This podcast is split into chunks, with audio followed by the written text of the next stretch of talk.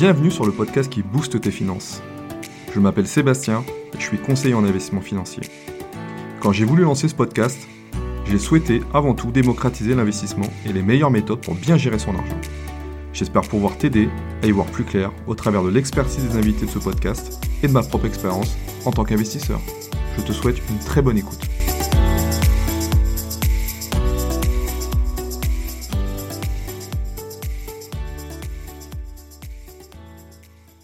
Bonjour tout le monde et bienvenue sur le podcast euh, qui booste tes finances, un nouvel épisode. Euh, donc j'ai le privilège aujourd'hui d'accueillir Benoît Conny, donc responsable partenariat au sein de la société de gestion Remake Asset Management. Donc leur cœur de métier c'est l'immobilier, donc au travers d'un pool d'investissement qui s'appelle la SCPI, donc Société Civile de Placement Immobilier. Mais je vais laisser la parole à Benoît, donc qui va vous expliquer un petit peu tout ça et puis donc il va pouvoir euh, se présenter. Benoît, bonjour, comment vas-tu? Bonjour Sébastien, ça va très bien et toi? Bah, Écoute, ça va super. Bon, tu m'as dit que tu étais un peu bloqué dans les grèves là en ce moment sur Paris, donc euh, pas, pas facile. Pas évident, mais écoute, euh, ces mouvements-là sont légitimes. Donc euh, voilà, on fait contre mauvaise fortune bon cœur et on essaye bah, d'être présent pour nos partenaires au travail et pour nos clients. Super. Du coup, est-ce que tu peux nous parler un petit peu de toi et ton parcours, s'il te plaît? Avec plaisir. Écoute, donc moi, je suis directeur commercial chez Remake Asset Management. Euh, donc, je suis arrivé au premier jour hein, à la création de la société de gestion euh, tout début janvier 2022. Euh, j'ai un parcours euh, voilà dans la gestion de patrimoine depuis 2015 euh, et spécifiquement sur la distribution auprès des professionnels de, de l'épargne hein, dont tu fais partie depuis 2017 avec un focus sur l'immobilier depuis 2019. Voilà, donc ça fait ça fait bientôt cinq ans que je travaille dans des sociétés de gestion qui fabriquent et distribuent des produits d'épargne immobilière à destination du grand public. Ok, d'accord. Et tu as rejoint du coup remake euh, dès le début hein, de, l'aventure? Ouais, exactement. En fait, on... donc euh, moi je suis associé hein, chez Remake. On a, est, sept, euh, sept associés qui avons donc rejoint l'aventure au premier jour. On a deux cofondateurs qui sont Nicolas Kert et David Sexig, des gens assez reconnus sur le marché puisque ça fait plus de 20 ans qu'ils travaillent à la création et à la gestion de fonds immobiliers grand public.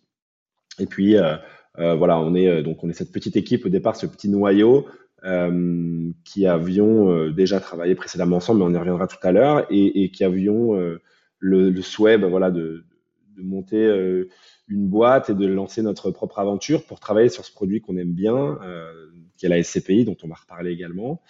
Et, et puis on s'est voilà, on s'est lancé et également, on en reparlera à un moment hyper, euh, hyper intéressant pour nous et du coup hyper profitable pour nos clients. Donc là, vous avez lancé de l'investissement donc, qui s'appelle Remake Live, hein, donc une, SCPI, donc il y a à peu près deux ans, si je ne me trompe pas, au niveau des chiffres.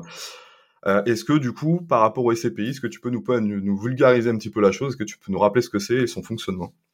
Ouais, bien sûr, avec plaisir. En fait, une SCPI, c'est euh, c'est pas très compliqué. C'est un acronyme euh, qu'on entend beaucoup. C'est une société civile de placement en immobilier. Donc euh, voilà, hein, c'est très simple à comprendre. Et c'est exactement la même chose qu'une qu'une SCI familiale à la fin. Hein. Euh, c'est comme si euh, ma maman et moi, on voulait créer une structure, donc une société, qui nous permette de faire l'acquisition d'un appartement et de le mettre en location. C'est exactement le même principe. La seule différence, c'est qu'au lieu d'être une structure où il y a juste trois personnes de ta famille et deux appartements, bah, en fait, il y a 5, 10, 15 000 personnes qui se connaissent pas et euh, qui place de l'argent à l'intérieur. Et donc, comme ça fait beaucoup d'argent, euh, bah, au lieu d'acheter un ou deux appartements, on achète des immeubles entiers euh, à l'intérieur et, et, on les met en location pour percevoir des revenus. Donc c'est vraiment quelque, chose qui est, qui est un outil qui est assez simple et qui est très répandu. Beaucoup de gens en France détiennent à travers des, des, des familles, hein, des sociétés qui permettent d'investir dans l'immobilier. Donc c'est ni plus ni moins que ça, donc c'est extrêmement simple. Euh, j'ajoute que une SCPI, elle a pour vocation de n'investir que dans de l'immobilier physique avec un objet qui est de, les exploiter, donc de les mettre en location, de collecter des loyers et de les reverser ces loyers à euh, ces investisseurs qu'on appelle des associés euh, et les loyers donc qu'on appelle des dividendes. Donc on distribue des, des dividendes à nos associés. Alors des SCPI, il en existe beaucoup. elles peuvent être à capital fixe, elles peuvent être à capital variable, elles peuvent être fiscales, elles peuvent être de rendement. Mais la plupart des SCPI qu'on trouve euh, sur le marché aujourd'hui, c'est ce qu'on appelle les SCPI de rendement, donc qui sont là pour verser régulièrement un revenu euh, aux gens qui investissent dedans, et à capital variable. Capital variable, ça veut dire que euh, on peut investir à l'intérieur à tout moment et on peut en ressortir à tout moment également, à condition qui est des entrées. Ce qu'il faut bien comprendre, et donc c'est ce que nous on fait hein, au quotidien, c'est qu'une SCPI, bah, comme je le disais, c'est plein d'immeubles, plein de locataires euh, et euh, plein de gens qui investissent, des gens qui veulent sortir, des gens qui décèdent, des gens qui transmettent leur patrimoine. Donc tout ça, c'est c'est plein de choses qui, euh, qui animent la vie d'une SCPI. Et donc, bah, la SCPI, en fait, elle a un conseil de surveillance qui mandate une société de gestion. En l'occurrence, nous, on est une société de gestion chez Remake Asset Management. Et la société de gestion, bah, en fait, elle va elle va faire tout ce travail-là pour le compte de ses clients. Donc, elle va faciliter en fait la vie de l'investisseur en lui disant, bah voilà, euh, c'est nous qui allons euh, euh, chercher des immeubles dans lesquels on va investir, c'est nous qui allons rénover le patrimoine quand il y a des travaux, c'est nous qui allons rembourser les sortants pour les gens qui veulent sortir, c'est nous aussi qui allons la commercialiser pour capter des nouveaux capitaux qui permettent de faire vivre les immeubles à l'intérieur. c'est nous qui allons faire voilà tous ces, travaux de, gestion en fait hein, quotidienne du parc locatif. Donc une, société de gestion, ça sert à ça. Et nous, c'est notre travail, c'est de faire vivre du, justement donc ce, véhicule d'investissement. Euh, la SCPI, il faut savoir que ça existe depuis euh, depuis les années 60. Ouais, c'est près. Dire, hein. Il y a certaines historiques. Ouais, ça fait très longtemps hein, que ça existe la SCPI et c'est ça a été vendu à peu près de la même façon hein, depuis depuis bientôt 60 ans d'ailleurs. pour la petite histoire, il y a une SCPI aujourd'hui qui s'appelle l'épargne foncière, qui est gérée par une société de gestion qui s'appelle La Française, qui a été lancée en 1968. Donc on peut toujours investir à l'intérieur de ce véhicule euh, bah, qui a plus de 50 ans hein, maintenant, qui a plus de 55 ans même. Euh, donc on voit bien que c'est euh, voilà, c'est vraiment des, un placement en fait qui existe depuis depuis très longtemps en France. Simplement, bah, évidemment là, les véhicules ils vivent leur vie. Il faut savoir qu'une SCPI elle est créée pour 99 ans et donc bah, traverse euh, les, époques, traverse l'économie en fait, euh, et euh, vivent aussi, les SCPI, elles vivent aussi des, des, moments plus ou moins difficiles. On a eu euh, un moment compliqué euh, au milieu des années 90 où l'immobilier en France avait pris un bouillon. Et donc un certain nombre de SCPI avaient, bah, avaient baissé leur prix de part, avaient eu des baisses de, de rendement, etc. Ça avait généré d'ailleurs par le régulateur. Donc, il faut savoir que nous, on ne peut pas faire ce qu'on veut. On a une, une autorité de tutelle qui s'appelle l'autorité des marchés financiers, qui régule notre activité, donc qui nous impose énormément de choses euh, sur la transparence, sur la communication donc euh, qu'on doit faire euh, au niveau de tout ce qui se passe à l'intérieur de la SCPI, mais aussi sur ce qu'on a le droit de faire et de pas faire quand on gère une SCPI.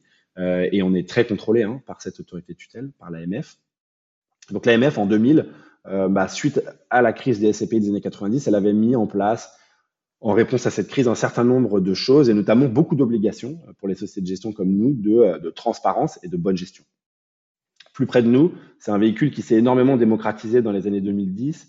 Pourquoi? Parce que historiquement, une SCPI, c'était un véhicule qui, qui, délivrait des rendements à 5, 6, 7% à une époque où le fonds en euros délivrait aussi du 5, 6, 7 donc il y avait des gens qui en faisaient parce qu'ils aimaient bien l'immobilier, mais c'était pas quelque chose qui était énormément euh, démocratisé. Au début des années 2010, quand tous les, placements sans risque, comme le livret A, le fonds en euros, se sont euh, écroulés, on a eu des rendements qui sont devenus euh, très très bas, à moins de 1%. Et bien évidemment, aller chercher un produit immobilier assez stable finalement, mais qui générait du 4-5%, ça permettait quand même de faire travailler son épargne. Et donc on a énormément de gens au cours de la décennie 2010 qui ont investi euh, dans l'immobilier. Et donc tout ça a propulsé les SCPI sur le devant de la scène. Elles se sont mis à collecter énormément d'argent. Aujourd'hui, c'est à peu près 90 milliards hein, les produits euh, d'encours, les produits euh, immobiliers grand public de ce genre-là. et puis évidemment, bah, ça a propulsé également les valeurs hein, immobilières. Quand on a beaucoup de gens qui investissent dans l'immobilier, ça fait monter les prix, c'est logique. Et, donc, bah, on vit depuis 6-12 mois le contre-coup de ça, c'est-à-dire bah, les arbres montent pas au ciel, on a on a touché un peu des sommets et là, on est en train de réajuster à la baisse euh, les valeurs et donc, évidemment, par ricochet, bah, ça vient générer des turbulences sur les SCPI dont on reparlera certainement. Euh, mais voilà, globalement, la SCPI, c'est ça. Euh, ça fait 60 ans que ça existe à peu près pareil. Il y a eu évidemment quelques innovations majeures qui se sont produites ces dernières années. Il y en a une dont on reparlera avec plaisir il y a 4 ans, une innovation assez intéressante qui a été de, créer des SCPI en faisant disparaître les fameux frais à l'entrée les fameux frais de souscription. Euh, ça faisait euh, des années hein, qu'on prenait des frais à l'entrée aux, clients. Et aujourd'hui, il existe des véhicules dont Remake Live fait partie, euh, qui sont accessibles sans payer de frais à l'entrée. On va en parler, on va en parler euh, de ce modèle un peu différenciant que vous avez développé. Euh, du coup, euh, si je résume, c'est une façon un peu finalement différenciante d'investir dans de l'immobilier parce que concrètement, on ne va pas passer chez le notaire pour aller acheter de la pierre, un appartement, une maison, un peu ce, qu'on, ce dont on a l'habitude un peu de, de, de, penser que lorsqu'on fait de l'investissement en immobilier en France. Là, pour le coup, on investit dans un véhicule d'investissement au travers de parts sociales, hein, si, si, si je me trompe pas. C'est ça? Exactement. Et, euh, et en fonction du, du, du volume d'investissement que l'on va percevoir, donc le nombre de parts que l'on va acquérir au sein d'une SCPI, on va donc percevoir des loyers. Quand on parle d'une SCPI de rendement, c'est vraiment le principe.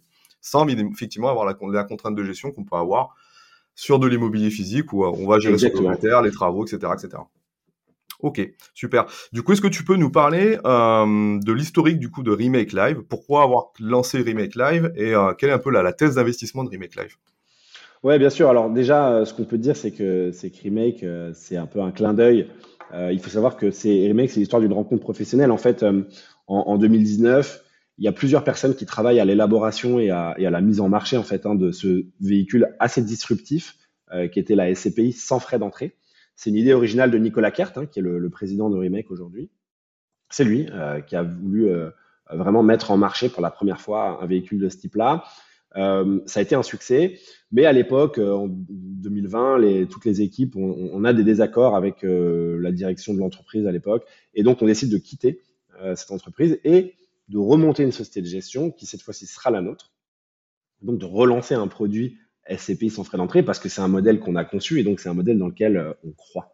Et donc, bah, ces équipes-là qui ont conçu ce premier véhicule, elles décident de se réunir à nouveau. Elles fondent une société de gestion qui s'appelle Remake donc le clin d'œil, tu vois, sur le nom de la société, mhm. il est, il est là. euh, et elle décide de relancer donc euh, une offre SCPI sans droit d'entrée qu'on a appelée Remake Live, euh, qui est le, le, véhicule que tu connais aujourd'hui. Nous, il faut savoir qu'on vient tous du monde régulé. Euh, on a tous des parcours comme le mien euh, qui venons de d'entités où on était déjà très contrôlé par l'AMF. Donc on est, on a les bons réflexes et on a déjà les, les bons les bonnes habitudes sur cette partie-là. Donc de, on fait de faire vraiment des choses dans les règles de l'art. Et puis on est tous intimement convaincus que ce modèle-là, il a sa place aujourd'hui euh, dans, dans le paysage des produits d'épargne immobilière.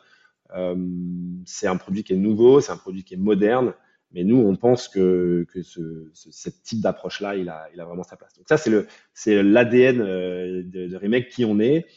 Et puis sur la thèse d'investissement, écoute, la nôtre, elle est assez simple. En fait, nous, on a toujours une approche un peu prudente, si tu veux, qui est de se dire qu'on veut investir à l'endroit où l'épargne de nos clients est le mieux protégée. Nous, on va aller travailler sur ce qu'on appelle la réserve foncière. En fait, ce qui nous intéresse, c'est de se dire, si tout part en travers et qu'à la fin, il me reste que des mètres carrés, où est-ce que je peux en retirer encore quelque chose si je dois rendre de l'argent à mon client? Tu vois, c'est là où, où est-ce que l'épargne se préserve le mieux. Et donc, pour nous, où est-ce que l'épargne se préserve le mieux? C'est certainement dans les zones urbaines celle d'aujourd'hui, celle de demain. Donc parfois, on va investir dans des quartiers qui sont pas encore matures, mais qui vont se développer. Et puis, euh, toujours avec cette idée de se dire, bah, en fait, si je suis dans des tissus euh, urbains de très grosses zones urbaines, et, et euh, le portefeuille de Remake aujourd'hui, c'est ça, hein, c'est Dublin, c'est Rotterdam, euh, c'est Paris, c'est Lyon, c'est Madrid, c'est Barcelone, tu vois, c'est vraiment des, des mégalopoles européennes. Bah, si je me mets dans le tissu urbain de ces endroits-là, ce sont des pôles d'attraction euh, économiques, ce sont des pôles d'attraction démographiques. Il va, quoi qu'il arrive, se passer des choses dans cet endroit-là. Et donc, même si mon locataire s'en va, même si mon immeuble brûle, à la fin, mes mètres carrés, ils sont dans une zone où j'ai de la réserve foncière. Ils sont dans une zone où j'ai une réserve de valeur. Euh, et donc, si tout part en vrille, je peux quand même rendre un peu de sous à mon client. Donc, nous, on a toujours cette approche de, de réfléchir un petit peu euh, en se disant, ben voilà, il faut, il faut être prudent. C'est pas notre argent, c'est celui de nos épargnants, celui des associés de la SCPI. Donc, euh, comment on fait les choses euh, de la manière la plus intelligente possible. Et ça, on le fait, bah, comme je te le disais, en France, mais aussi en Europe de l'Ouest. Euh, et, entre guillemets, cerise sur le gâteau, en tout cas, nous, on trouve que c'est un avantage chez nous. on essaie de le faire de la façon la plus responsable possible, avec une approche assez engagée sur la partie ESG. D'accord, ouais, c'est justement, j'allais en revenir. Vous avez également la particularité de détenir le label ISR, donc investissement socialement responsable. Du coup, concrètement, comment ça fonctionne? Est-ce que vous avez par exemple des immeubles euh, pour lesquels vous allez sélectionner vos locataires en fonction de leur activité euh, euh, Typiquement, je peux prendre deux exemples qui parlent, qui va, qui va parler de manière concrète. Est-ce que vous allez louer un immeuble à Total Energy ou est-ce que vous allez louer un immeuble à un fabricant de tabac, par exemple, en Europe? C'est ouais, c'est une excellente question. Alors le label ISR, il faut savoir qu'effectivement, il a été obtenu dès la création de la SCPI trois mois après son lancement, donc ça prouve notre volonté d'engager en fait la SCPI dans cette démarche-là. donc ce label, il est évidemment, il vient évidemment mettre en fait des euh, obligations pour le gérant, donc pour Remake, sur à la fois la sélection des deals, donc tu le disais très justement, pas de tabac, pas d'énergie fossile, pas de pornographie, pas de trafic d'armes, enfin pas de trafic, pas de pardon, pas de vente d'armes euh, ou de fabrication d'armement, etc., etc. Donc l'activité du locataire, bien sûr, est prise en compte.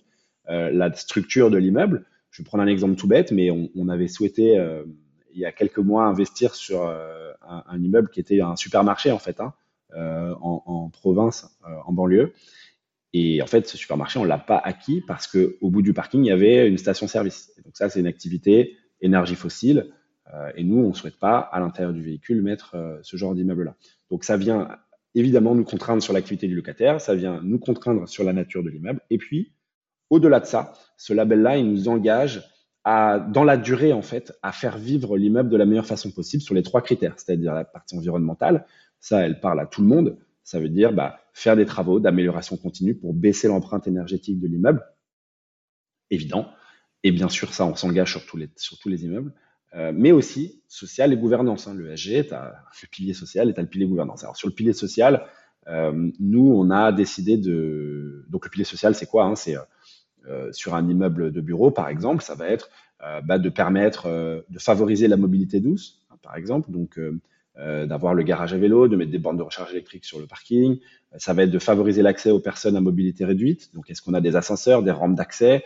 Euh, Ça va être voilà tout un tas d'actions que tu peux mettre en place en fait sur, sur ton immeuble pour avancer, l'améliorer en tout cas sur cette partie sociale. Et puis sur la partie gouvernance, alors c'est vraiment la partie la plus difficile hein, parce que la gouvernance d'une entreprise, ben ça lui appartient. Nous, nos locataires, on n'a pas la capacité d'aller dans l'immeuble pour leur dire à partir de maintenant, tu vas faire ça comme ça chez toi. Euh, donc, on, essaye évidemment de faire euh, tout un tas de, on met en place tout un tas d'actions, on fait des, des, euh, opérations de sensibilisation chez nos locataires. Donc, on fait intervenir des gens qui sensibilisent nos locataires. Donc, sur la partie gouvernance, c'est quoi? C'est pas de travail dissimulé, pas d'emploi de personnes en situation irrégulière, c'est l'égalité de travail, euh, l'égalité de salaire pardon pour le, même travail euh, entre les hommes et les femmes, etc.. C'est une bonne gouvernance en fait de l'entreprise. Donc ça, on essaye de sensibiliser au mieux nos locataires là-dessus, on les accompagne sur ces démarches-là, et puis nous Remake, on engage en fait nos, prestataires, c'est-à-dire que quand on a un sous-traitant, on vient inclure dans nos contrats de sous-traitance ces critères-là qui sont importants pour nous et qui sont euh, qui font partie du, label, afin vraiment de les voilà, de, les, impliquer et de les obliger euh, sur ces trois, euh, sur trois piliers-là. Ok. Bon, tu as, commencé un petit peu à en parler parce que ma prochaine question, c'était de savoir un petit peu comment vous sélectionnez finalement les actifs immobiliers au sein de Remake. Mais, euh, mais ouais, comment concrètement une SCPI choisit un immeuble? Moi, c'est vraiment, j'aimerais soulever un peu le capot avec toi sur cette question-là. Comment vous faites pour sélectionner Comment vous faites pour sourcer vos biens, notamment sur la partie européenne ou, est-ce que vous avez des bureaux d'études? Enfin, j'aimerais savoir un petit peu comment ça fonctionne. Ouais, c'est alors c'est une question euh, très intéressante et c'est quelque chose qui est euh, in fine qui est euh, assez précieux hein, en fait. le sourcing pour un pour un véhicule de placement immobilier, c'est c'est un peu le c'est un peu c'est un peu la clé de ce qui te permet derrière de bah, de faire vivre au mieux ton véhicule. Alors comment ça se passe? Il y a plein de façons de faire en fait. D'abord, il existe sur le marché un certain nombre d'acteurs qu'on appelle des courtiers. Alors le mot de le mot courtier en anglais c'est broker. Hein. Donc c'est un mot que tu peux entendre parfois. Euh, ah, c'est tel broker qui a fait euh, le deal de tel immeuble. Un broker, c'est juste un courtier en fait. Donc lui, il signe un mandat, un mandat de vente auprès d'un vendeur et puis il va chercher un acquéreur.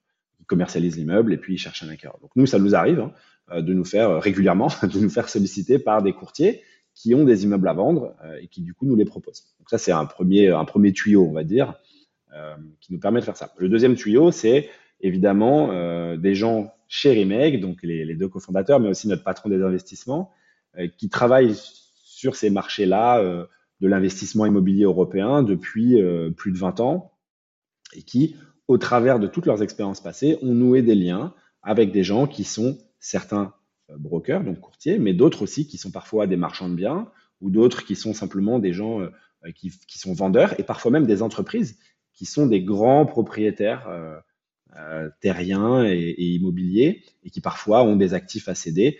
je, je, vais prendre deux exemples que tout le monde connaît, mais par, on, peut, penser à, à ex-France Télécom Orange, qui pour le coup détient énormément d'immobilier en France. On peut penser à EDF, qui détient un nombre de parcelles également incalculable. On peut penser à la SNCF aussi. Hein. Euh, et tous ces gens-là ont plein d'immobilier et parfois cèdent des parcelles, cèdent des immeubles. Et donc, bah, il y a des gens, des équipes dans ces entreprises-là qui s'occupent de gérer euh, l'immobilier. Donc ça, bah, quand tu les connais, euh, bah, tu as des, parfois des, euh, des relations directes mmh. et, et, des deals qui peuvent se faire. Et puis, tu as, un troisième, as un troisième levier, on va dire, qui est assez intéressant. Alors, as, en fait, tu as deux autres leviers pardon, qui sont assez intéressants. Quand tu commences à faire des, des acquisitions dans une zone géographique, très souvent, bah, tu as un peu de presse spécialisée qui va communiquer dessus. Euh, en France, on a un magazine euh, qui, est, un peu la bible de référence euh, des transactions immobilières. Et donc, bah, les professionnels de l'immobilier lisent ça et, s'interrogent là-dessus en se disant, bah, tiens, il y a tel acteur qui a fait telle transaction, je ne savais pas qui faisait ça, mais c'est intéressant, etc. Nous, typiquement, quand on a commencé à acheter en Irlande, la première acquisition qu'on a faite à Dublin, bah, elle a été publiée dans un, une publication locale. Et en fait, qui a été hyper bénéfique pour la SCPI, c'est qu'on s'est rendu compte qu'on a commencé à avoir des appels directement de gens qui nous disaient Ah, bah, j'ai vu que vous achetiez de des immeubles en ce moment à Dublin. Le marché, il est très, très grippé parce qu'on est un peu dans une situation de, de crise. Euh, mais en revanche, nous, on a des choses à vendre. Euh, du coup, si vous avez d'autres fonds disponibles, bah, on peut vous proposer des immeubles à la ouais, Et mmh. donc là, tu commences à avoir des coups de fil entrants qui sont assez intéressants. Et puis la dernière, allez, le, vraiment, le, là, c'est beaucoup plus rare, mais ça peut arriver. Euh, le dernier tuyau, bah, ça peut être ton locataire, en fait peux avoir un locataire qui te dit, euh, écoute, moi, je suis locataire ici, mais j'ai d'autres immeubles que je détiens en propre. Euh, voilà, on a une bonne relation et si ça t'intéresse, on peut faire des deals, faire des deals ailleurs. Donc euh, voilà, tu as vraiment tout ça, tout ça constitue en fait hein, le comment Tout ça constitue en fait le, ce qu'on appelle le sourcing, qui nous permet voilà d'avoir un certain nombre de, dossiers. Donc nous, on en a eu l'équivalent de 10 milliards d'euros qu'on a vu passer sur notre bureau en 2023 on a fait 300 millions d'euros d'investissement. Donc, tu vois, euh, ça permet d'avoir. Euh, de sélection, ouais. une sélectivité, ouais. Mmh. Ouais, il y, a, une vraie sélectivité. Et en fait, ce qui est hyper intéressant, c'est que, euh, et, en fait, c'est ce que dit souvent mon patron, hein, c'est que bien investir, c'est pouvoir choisir, en fait. et donc, quand tu as énormément de deals que tu vois passer, bah, ça te donne vraiment une bonne vision de, OK, combien ça vaut à cet endroit-là, où est la tendance, combien je peux aller négocier. Euh, tu vois, ça te permet vraiment d'avoir des datas qui sont très précieuses et qui te permettent justement de, faire, de positionner comme il faut sur un immeuble et de faire un, de faire un super deal. Ça permet d'avoir un petit, euh, un petit coup d'avance en fait un peu sur, sur le marché. Donc on, voilà, on a, tous ces, toutes ces façons de faire là. Et puis ensuite, bah, nos équipes d'analyse, si elles voient passer un dossier qui les intéresse, eh ben ça rentre après dans notre tunnel en fait. Hein. Donc on fait un, un comité au sein de la société de gestion qui s'appelle un, comité d'acquisition, tout simplement. Donc, on a plusieurs personnes qui se réunissent.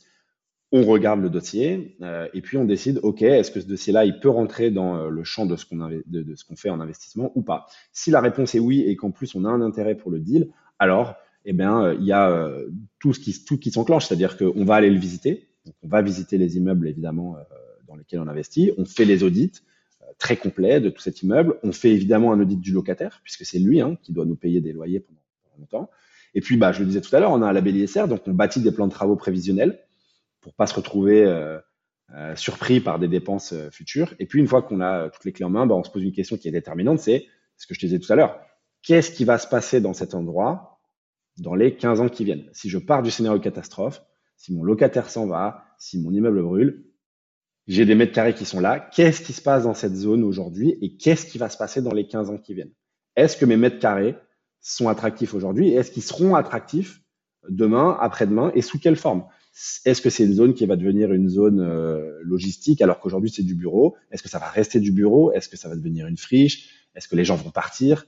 Euh, Est-ce que les gens vont venir s'installer? Ça va être du résidentiel. Tu vois, on se pose toutes ces questions-là pour se dire quel est l'avenir de cette parcelle et donc en cas de scénario catastrophe, qu'est-ce qu'on fait de ça? Donc l'idée c'est qu'on a toujours un plan B en fait, euh, parce que comme je te le disais tout à l'heure, on achète de la réserve foncière d'abord, donc on s'attache à, aller chercher un emplacement euh, qui nous intéresse, et derrière, évidemment, on regarde mon locataire, mon rendement, etc. etc. Euh, et ensuite, bah voilà, il y a la négo, tu rentres en discussion avec le, avec ton vendeur, tu négocies, et puis si tout se passe bien, et eh ben, tu vas jusqu'au bout du deal et tu fais une transaction. Donc, tu vois, on a fait 12 euh, transactions, nous, en 12 ou 13 transactions en 2023. D'accord, ok. En termes de capitalisation, euh, Remake, c'est euh, un peu plus de 300 millions d'euros, je crois, hein, c'est ça? Pratiquement 400. Pratiquement 400, ok. Au, niveau de vos deals, au niveau de, vos thèses d'investissement, le véhicule moyen, c'est quoi? Enfin, le, deal moyen sur, sur Remake, tu, tu, nous parlais de, plusieurs millions d'euros. Enfin, c'est quoi la fourchette d'acquisition? Alors, il y, a, deux chiffres dans ta question. Le, le, deal moyen, il est entre 15 et 20 millions d'euros à peu près. Euh, et après, la fourchette, il y a des disparités assez importantes, ce qui est logique. Quand on s'est lancé, on n'avait pas beaucoup de sous. Euh, donc, on faisait des acquisitions plus petites. Je crois que la plus petite, elle est autour du million d'euros, un million d'euros, euh, qu'on avait faite tout au début. Et puis, la plus grosse qu'on ait faite, qui est vraiment en dehors de la cible habituelle, c'est une acquisition qu'on a faite en banlieue parisienne à 66 millions d'euros. mais c'est vraiment exceptionnel. Nous, on se positionne plutôt sur des deals entre 10 et 40 millions, on va dire on essaie de pas descendre trop bas sous les 10 millions parce que malgré tout, même si ce marché des, petits investissements euh, présente beaucoup d'intérêt, malgré tout, tu as quand même beaucoup de concurrence là-dessus. Euh, et nous, euh, bah, on a envie parfois d'avoir un peu plus de marge de manœuvre sur, sur les négos.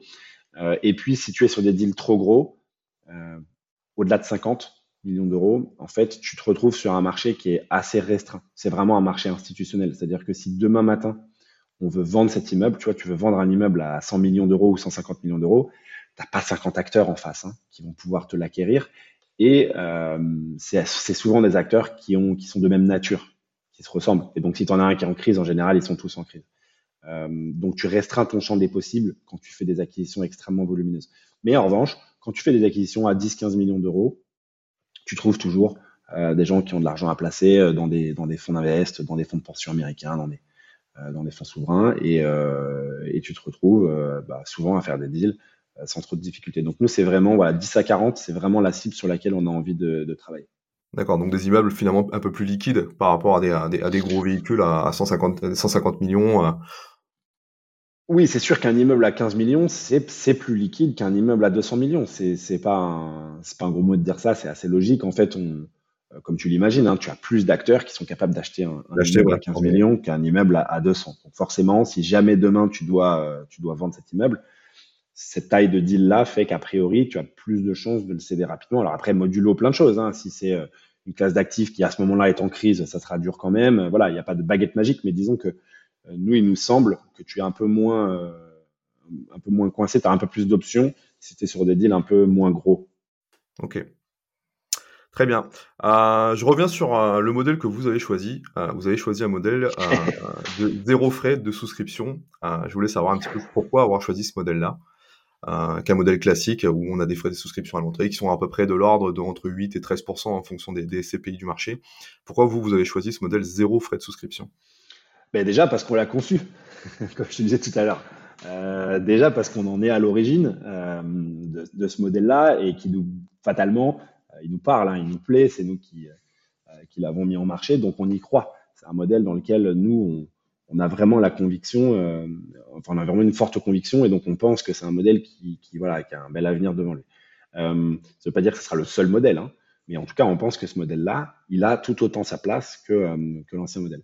ensuite, alors pourquoi, pourquoi on fait ça? Pourquoi on, a envie de faire de la SCP sans rentrée bah Déjà parce que nous, on a le sentiment que ce modèle-là, il est assez moderne en fait. Hein. Euh, et je pense que la communauté de gens qui te qui t'écoutent et te regardent fait exactement partie de, de, de ce que je vais décrire là, c'est-à-dire qu'on a des investisseurs qui sont maintenant de mieux en mieux informés, euh, qui, qui, vont se renseigner sur Internet, qui comparent, euh, qui analysent, qui s'éduquent en fait sur les produits de placement et comment faire travailler leur épargne. Et en fait, en comparant, bah, ils comprennent vite et en analysant, ils comprennent vite que évidemment, dans tout, tout produit de placement, les frais, ça impacte ton rendement à la fin. Et donc, euh, bah, tu as un tas de produits euh, sur lesquels, euh, depuis quelques années, depuis une dizaine d'années, tu as des mouvements qui se sont enclenchés. Nous, il nous semble que payer 10-12% pour voir, payer 10-12% à l'entrée, ça, devient un peu anachronique en fait. Hein. tu as plus grand monde qui souscrit une assurance vie avec 5% de frais d'entrée, par exemple. Tu vois, c'est, ça existait beaucoup avant, mais, mais ça n'existe plus parce que maintenant sur Internet, tu trouves des, euh, des assurances vie où tu n'as pas de frais d'entrée. le régulateur a plafonné les commissions pour les distributeurs sur l'immobilier physique défiscalisant, parce qu'il y avait également des frais qui parfois étaient très importants, et donc ça fait baisser les prix, et évidemment, bah, ça augmente un petit peu ton rendement. Donc tout ça fait que nous, pour nous, l'air du temps, c'est un peu la chasse aux frais excessifs. Ça ne veut pas dire qu'il faut pas de frais, c'est important de rémunérer le gérant, on a un travail derrière, mais en revanche, il y a moyen d'avoir un modèle dans lequel on repense un petit peu les frais, on les structure différemment et qui permettent, euh, à notre sens, d'avoir un produit qui est plus accessible et un peu plus dans l'air du temps. Euh, ensuite, il y a aussi euh, un point qui est important sur ce modèle-là et nous qui nous paraît également aller un peu dans le sens et notamment ben, de l'histoire et, notamment dans le sens dans le sens que, dans la direction que souhaite donner un peu le régulateur à tous les produits d'épargne grand public. Ce que je veux dire par là, c'est qu'on déplace un petit peu l'intérêt du gérant. Sur une SCPI traditionnelle, comme on prend 10 ou 12% à l'entrée, évidemment, l'intérêt du gérant, c'est de lever des fonds. À partir du moment où je collecte, boum, je prends 10% 12% dessus. Et donc, la levée de fonds me permet en fait de, générer des frais et donc euh, bah, de faire vivre la société de gestion. Dans notre modèle à nous, euh, tant et si bien que l'argent n'est pas investi, nous, on n'est pas rémunéré. Donc nous, évidemment, qu'on est quand même intéressé à ce qu'il y ait de la collecte parce que c'est ce qui fait vivre le produit. Mais pour autant, euh, juste lever des fonds pour lever des fonds, euh, ne pas les investir, mal les investir, ça, ça va nous poser problème à nous dans notre structure de frais à long terme, parce qu'on n'est pas payé à l'entrée, on est payé quand l'argent est investi, quand il est déployé sur une acquisition immobilière. Donc ça, ça, ça, déplace notre intérêt en fait, et ça, à notre sens, ça l'aligne un petit peu mieux avec celui du, client. Ce qui est intéressant aussi, c'est que dans notre modèle, comme on n'a plus ces 10-12% à l'entrée, eh ben, la rémunération du distributeur, la personne qui va proposer le produit au client final, elle se fait pas non plus à l'entrée. Mais elle va se faire dans la durée sur les frais de gestion du produit. Et donc, ça, à nouveau, euh, ça vient aussi un petit peu finalement aligner euh, l'intérêt du client avec celui du conseiller, parce que un conseiller qui fait une vente one shot et qui disparaît dans la nature, euh, bah, ça peut poser problème à un client qui, quelques années plus tard, a une situation personnelle qui change et qui peut-être aurait besoin de revoir euh, la, justesse de ce placement-là. Ici, nous, on vient rémunérer le travail du conseiller dans la durée et ça, ça lui permet évidemment bah, de pouvoir passer un peu de temps chaque année avec son client pour faire le point et vérifier que, euh, que le, vérifier que ce produit euh, correspond aux objectifs du client. Mmh. Exactement, que c'est ce qu'on appelle, tu connais ça, hein, c'est ce qu'on appelle le rapport d'adéquation. Est-ce que le produit est toujours en adéquation avec la situation du client? Donc, il nous semble aussi que ça, ça, ça, aligne un petit peu finalement l'intérêt du client avec celui de son conseiller, donc c'est pas une mauvaise chose. Euh, et puis euh, évidemment hein, pour le point de vue client euh, final, parce que ça reste quand même ça qui est intéressant à la fin, c'est que si je prends moins de frais à l'entrée, ben j'investis plus de cash dans un immeuble. Si j'investis plus de cash dans un immeuble, je génère plus de revenus et donc à la fin ben, j'ai une perf qui est meilleure. Et en fait c'est pas un hasard, les performances 2023 viennent de sortir et tu as les trois SCPI sans frais d'entrée euh, du marché qui trustent euh, les 5-6 euh, premières places. Parce que de manière mécanique, si j'ai plus d'argent à investir, ben, je génère plus de revenus et donc j'ai une performance qui est supérieure. C'est mécanique et c'est bon pour les clients en fait. Donc c'est évidemment c'est pas un modèle parfait, c'est pas un modèle qui règle tous les problèmes. On n'a pas réglé, on a coup de baguette magique tout ce qui se passe sur les marchés immobiliers et, la SCPI. Et à nouveau, pour nous, ce modèle-là, il a aussi sa place à côté des modèles traditionnels qui ont fait leurs preuves et qui fonctionnent et sur lesquels, évidemment, il y a, aussi de très beaux véhicules. D'ailleurs, la, première place du classement de la perf cette année euh, est, occupée par un véhicule qui a des frais d'entrée. Donc, euh, tu peux, tu peux, ça, tu peux aussi faire de la perf, évidemment, quand tu as des frais d'entrée. La question n'est pas là, mais euh, nous, il nous semble voilà, qu'on est dans un modèle qui est, plus, qui est plus moderne, qui répond mieux aux attentes des gens aujourd'hui et qui, qui propose en tout cas une alternative avec un niveau de frais différent et une structure de frais différent euh, et qui permet peut-être euh, voilà, d'attirer un public peut-être un peu plus jeune, euh, peut-être un peu plus renseigné, ou peut-être aussi de gens qui étaient un peu réfractaires au fait de payer 10 ou 12% à l'entrée sur un produit d'épargne. Justement, je vais rebondir sur ce que tu me parlais de la structure de vos frais. En contrepartie, parce qu'il faut également être transparent, vous avez des frais de gestion qui sont plus élevés que les CPI traditionnels qui pratiquent des frais à l'entrée. Hein. On est, on est, tout à fait. Absolument, bien sûr. Euh, alors, on n'a pas les frais de gestion les plus élevés du marché pour la petite histoire, mais on a effectivement les frais parmi les plus chers du marché sur les frais de gestion. D'accord. Tu peux nous décortiquer un petit peu concrètement comment fonctionnent ces frais et à quoi ils servent? Oui, ouais, bien sûr. Alors nous, chez, chez Remec, en fait, on a voulu euh, un produit le plus simple et lisible possible. Donc c'est très simple. Euh, chez nous, il y a trois lignes de frais et basta. Il y a une quatrième ligne de frais qui disparaît. Je vais commencer par celle-là d'ailleurs. Cette ligne qui disparaît, en fait, c'est ce qu'on appelle nous une commission de, sortie anticipée. C'est-à-dire que, comme, comme, on le dit depuis le début, hein, nous on achète des immeubles. Un immeuble, ben, c'est long à acheter et puis euh, tu dois le garder un peu de temps pour essayer de créer de la valeur dessus. Hein. Euh, donc tu peux pas te permettre d'avoir un immeuble qui rentre, qui sort de ton patrimoine, même si toi tu essayes de le faire euh, à titre personnel, tu peux pas acheter un appart, vendre un appart, acheter un appart en un mois, ça marche pas. Donc on peut pas se permettre c'est ce qu'on appelle l'actif, hein, parce que c'est à l'actif du bilan de la, la SCPI. Donc, tu peux pas, quand tu as un actif qui doit rester longtemps, tu peux pas te permettre d'avoir un passif, donc c'est l'investissement des gens, bah, qui rentre et sort en permanence, en fait, parce que tu dois ajuster. Euh, et en fait, tu peux pas vendre, acheter, vendre en fonction des gens qui se disent, tiens, je vais venir, je prends deux mois de rendement, je ressors, euh, etc. C'est pas possible. Donc, comme tu c'est pour ça qu'on l'entend souvent, hein, on entend dire, ah, l'immobilier, c'est illiquide que ça veut dire illiquide, ça veut dire que euh, quelque chose qui est liquide, c'est quelque chose dont on peut se départir en un clic. Donc c'est un titre euh, coté, une action en bourse, je fais un clic, c'est vendu. C'est liquide. Un immeuble, un immeuble, c'est pas liquide parce que pour le commercialiser et le vendre, c'est long, euh, c'est des process, voilà, ça prend du temps. Donc comme on a un sous-jacent qui est illiquide, évidemment nous, on peut pas avoir des gens qui passent leur temps à faire des allers-retours, tu vois. Donc, on est obligé euh, bah, de mettre cette pénalité de sortie anticipée qui est de 5% de leur investissement euh, les cinq premières années parce que, à notre sens, ça permet quand même aux gens de se dire, OK, si je sors avant 5 ans, j'optimise pas mon placement en fait. Donc, il vaut mieux rester au moins 5 ans dans, cette, euh, dans ce véhicule-là.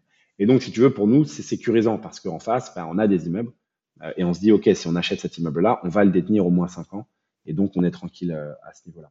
Donc, on a cette ligne de frais-là, mais elle disparaît passé 5 ans. si tu détiens ta SCP Remake Life plus de 5 ans, cette ligne de frais-là, elle, disparaît et tu ressors au prix de souscription. Ok, d'accord.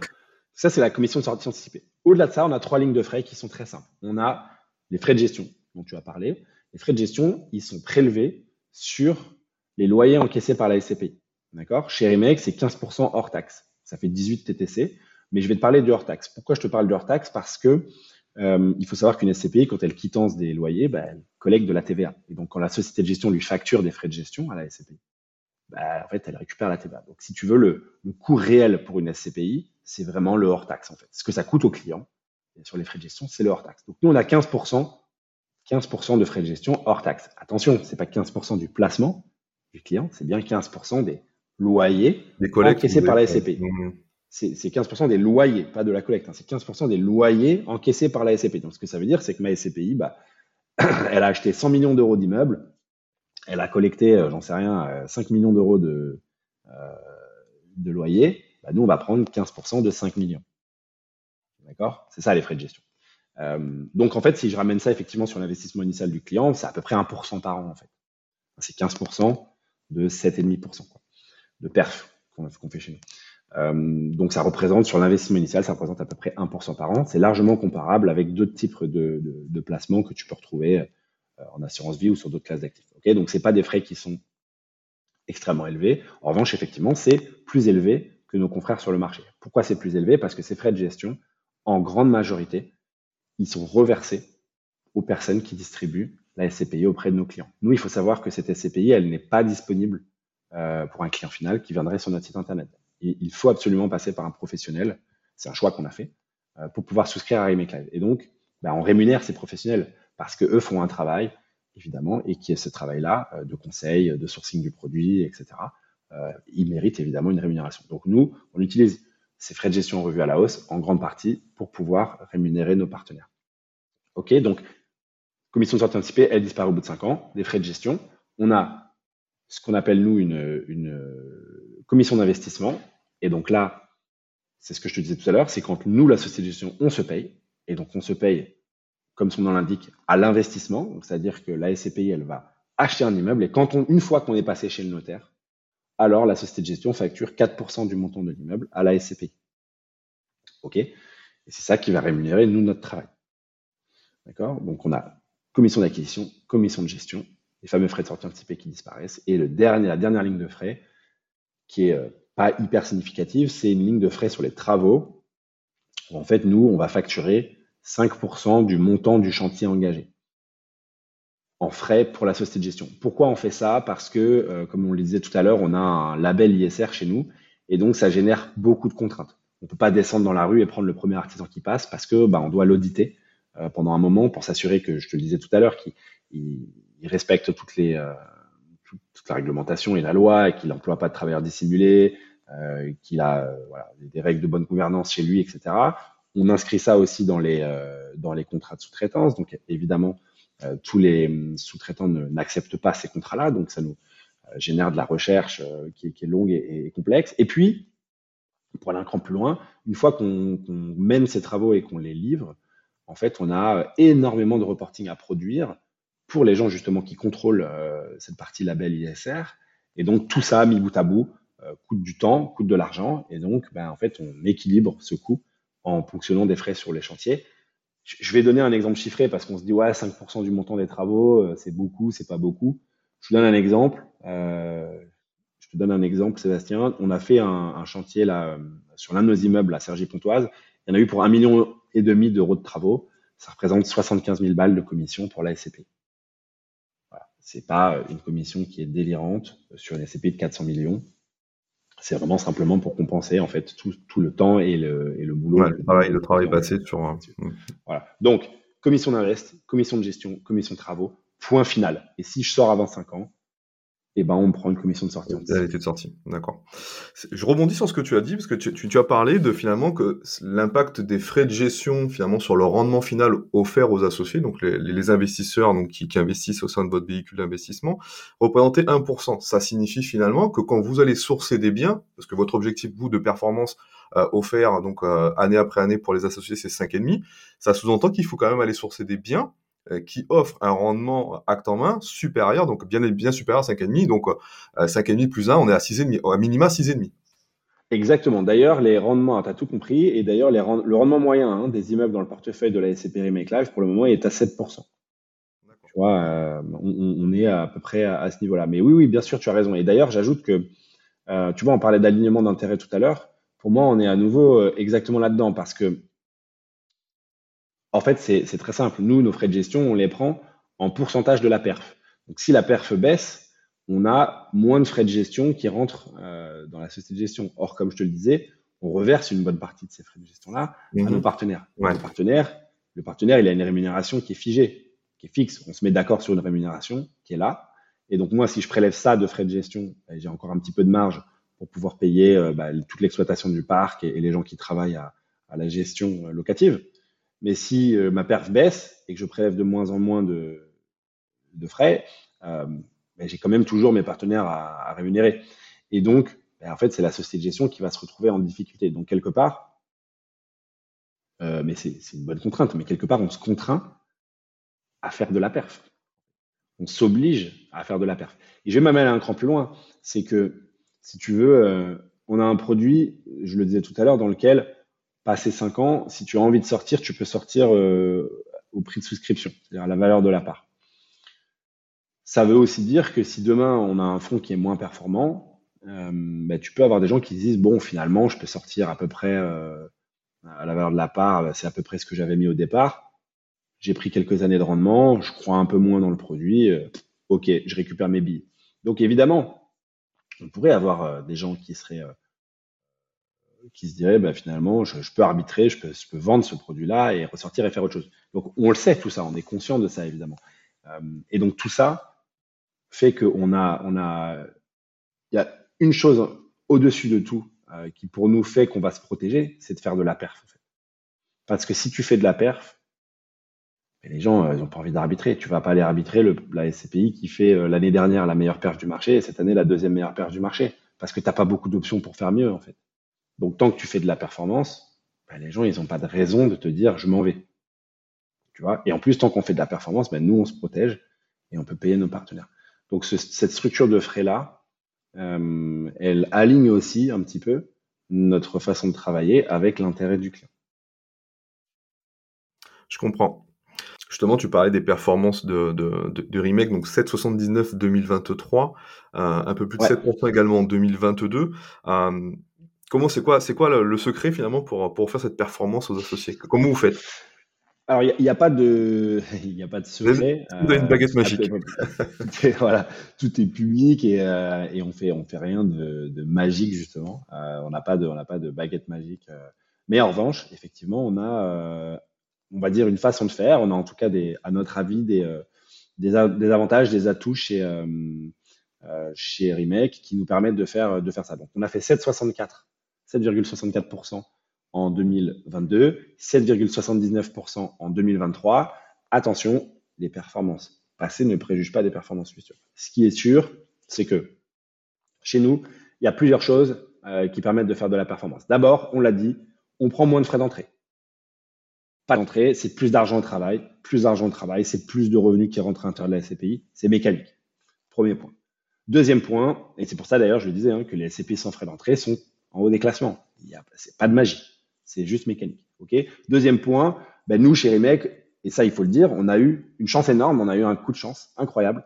Euh, et ce coup de chance, ben, c'est finalement d'être, de s'être lancé à peu près au moment où l'immobilier a commencé à baisser en Europe de l'Ouest. Ça veut dire mi-2022, quoi.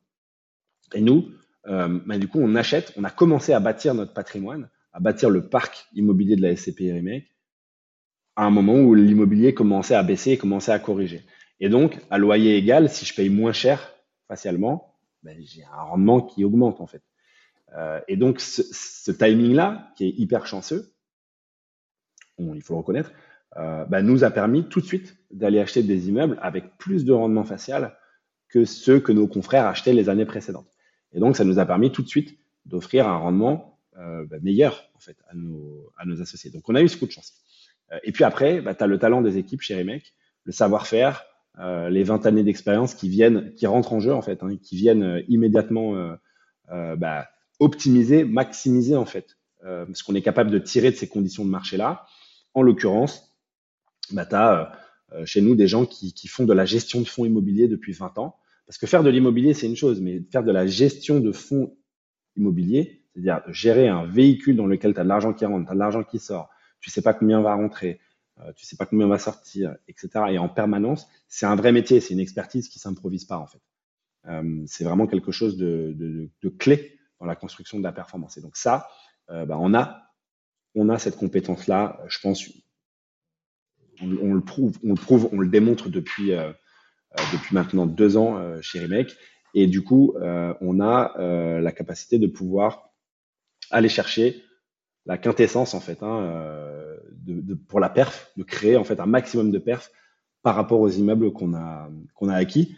Euh, je, vais te donner un, un exemple. Hein, comment ça se traduit très concrètement dans les faits Typiquement, euh, il faut avoir à la fois les capacités et le talent d'anticiper les mouvements de collecte, de gérer les acquisitions qui sont dans le tuyau avec les vendeurs, euh, toutes les choses à venir, euh, et d'appuyer sur euh, les différents, enfin d'aller négocier en fait différentes conditions avec ton vendeur et ton et, ton locataire qui te permettent, au moment où tu appuies sur le bouton, bah, de mettre l'argent de tes clients au travail le plus vite possible pour qu'ils ne dorment pas sur des placements à vue et qui permettent d'aller tout de suite générer de la perf à l'intérieur du fonds.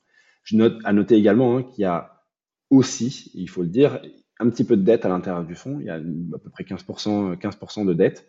Euh, donc c'est pas ça qui fait la perf, hein, c'est pas 15% de dette qui fait la perf, mais ça vient rajouter quelques BP, euh, quelques donc quelques BP, quelques centimes euh, dans le à l'intérieur de, de perf positive à l'intérieur du fonds. Donc voilà, on a tout, on a tous ces euh, on a tous ces, ces éléments-là, donc euh, pas, pas très d'entrée, un timing chanceux, beaucoup beaucoup d'expérience, beaucoup de talent dans les équipes de remake et puis également un petit peu de dette qui, vient, qui vient booster le. D'accord. Ok. Euh, justement, tu parlais de dette, euh, donc euh, une dette donc de, de 15%. Est-ce que tu peux expliquer un petit peu concrètement, parce que souvent on dit que bah, la SCPI c'est du cash. Hein, concrètement, quand vous vous positionnez sur les actifs, vous vous positionnez du coup avec de l'épargne du coup de vos associés. À quoi sert du coup cet endettement-là? Alors, bah, c'est une excellente question. en fait, si tu veux, chez nous, la dette, elle est utilisée pour tirer parti du contexte qu'on vit en ce moment, en fait. tout bêtement, c'est ni plus ni moins que ça. C'est-à-dire que globalement, euh, on fait des acquisitions avec le cash qui rentre à l'intérieur, mais comme tu l'as compris, l'immobilier baisse depuis, euh, depuis mi-2022. On est aujourd'hui dans un marché où les rendements sont vraiment très attractifs. Euh, et en fait, on est un peu comme un gamin dans un magasin de bonbons, si tu veux. C'est-à-dire qu'on a, on a envie. Belle image, on a, belle image. On a envie de, on a envie de prendre tout. On a, tu vois, on a envie de tout attraper. Et donc, bah, on a la collecte qui est là et on est ravi de la confiance que nos, clients nous accordent. Et puis parfois, on se dit, purée, c'est dommage parce qu'on aurait pu aller chercher ce deal-là en plus euh, si on avait eu un tout petit peu plus de collecte. Et ce deal-là, il est vraiment génial et il créerait beaucoup de perf à l'intérieur de la performance.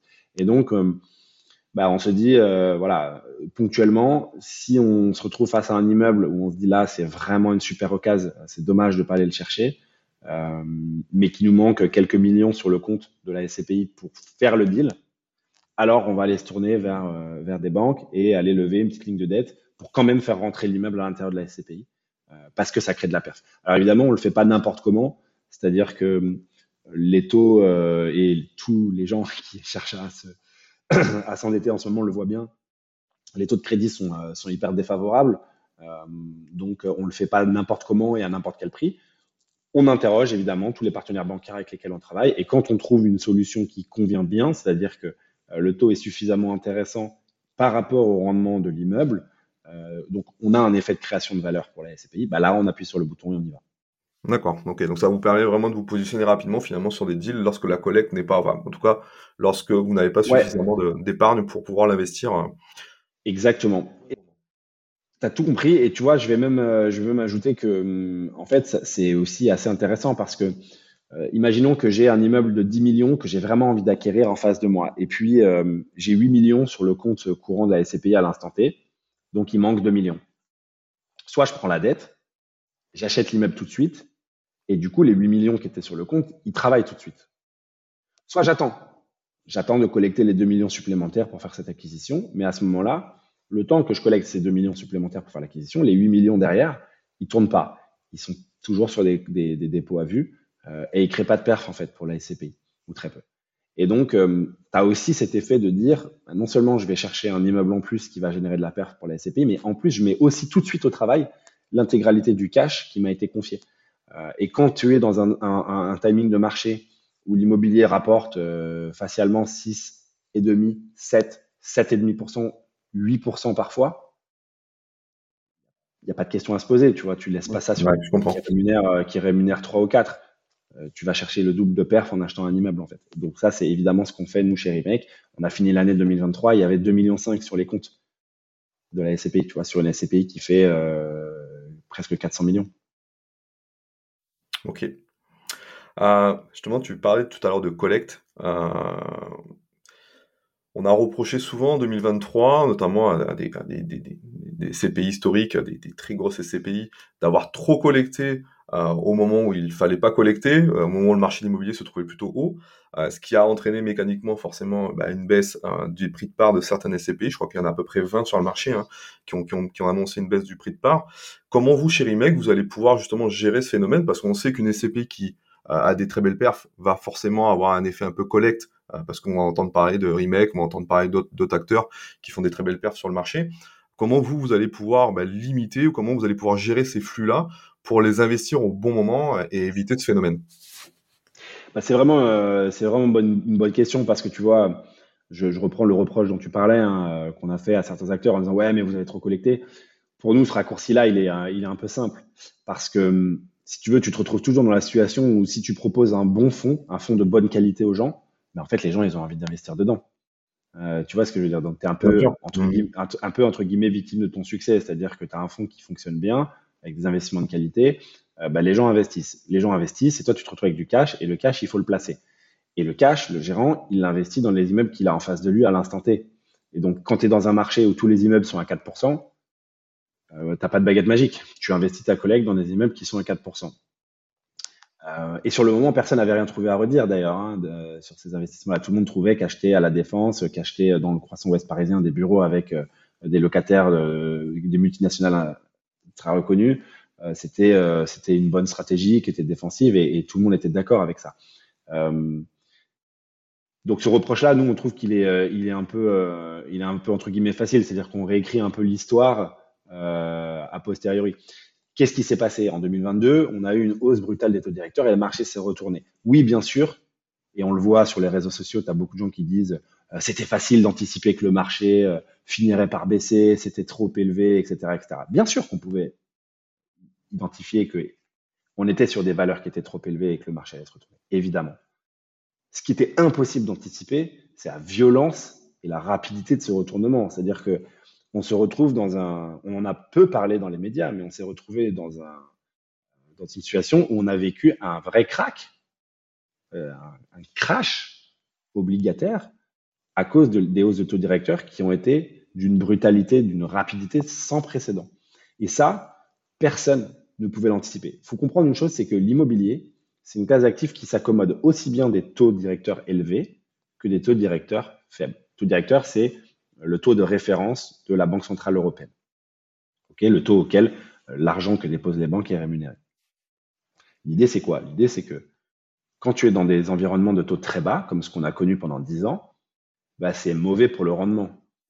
Tu vois? Parce que si moi, épargnant français, je peux placer mon argent sur du livret A à 0,5% ou en immobilier à 3%, bah, je préfère aller en immobilier. Mais du coup, bah, à 3%, je suis content. Du coup, 3%, c'est un rendement qui est faible. Et donc, à loyer constant, ça veut dire que ma valeur, elle a monté. D'accord? Donc, les taux directeurs faibles, bah, c'est très bon pour les valos, mais c'est pas bon pour le rendement. Inversement, les taux directeurs élevés, c'est pas bon pour les valos, mais c'est bon pour le rendement. Mais dans les deux cas, quand tu fais de l'immobilier, tu gagnes de l'argent. Ce qui est difficile et ce que l'immobilier euh, gère mal, c'est quand tu transitionnes de l'un à l'autre et c'est exactement ce qu'on vit depuis 18 mois. C'est-à-dire que si tu transitionnes de l'un à l'autre lentement, bah, comme on a une classe d'actifs qui, on l'a dit tout à l'heure, n'est pas liquide, tu as le temps de faire tes sessions, de réajuster ton prix, d'aller chercher un petit peu plus de perf pour rebooster ton fonds, etc., etc., etc. Tu as le temps de faire ça quand tu passes de l'un à l'autre assez lentement. Mais quand tu passes de l'un à l'autre, du jour au lendemain, bah, en fait, tu te retrouves dans une situation qu'on appelle de stress. C'est une situation qui est en fait euh, euh, où tu tes vendeurs qui voulaient vendre à un prix A euh, leur immeuble parce que c'était les conditions de marché normales, du jour au lendemain, trouvent plus d'acquéreurs au-dessus de ce prix B.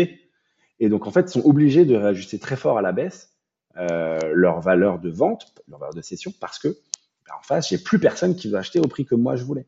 Et donc, ça fait des baisses qui sont hyper rapides, hyper violentes.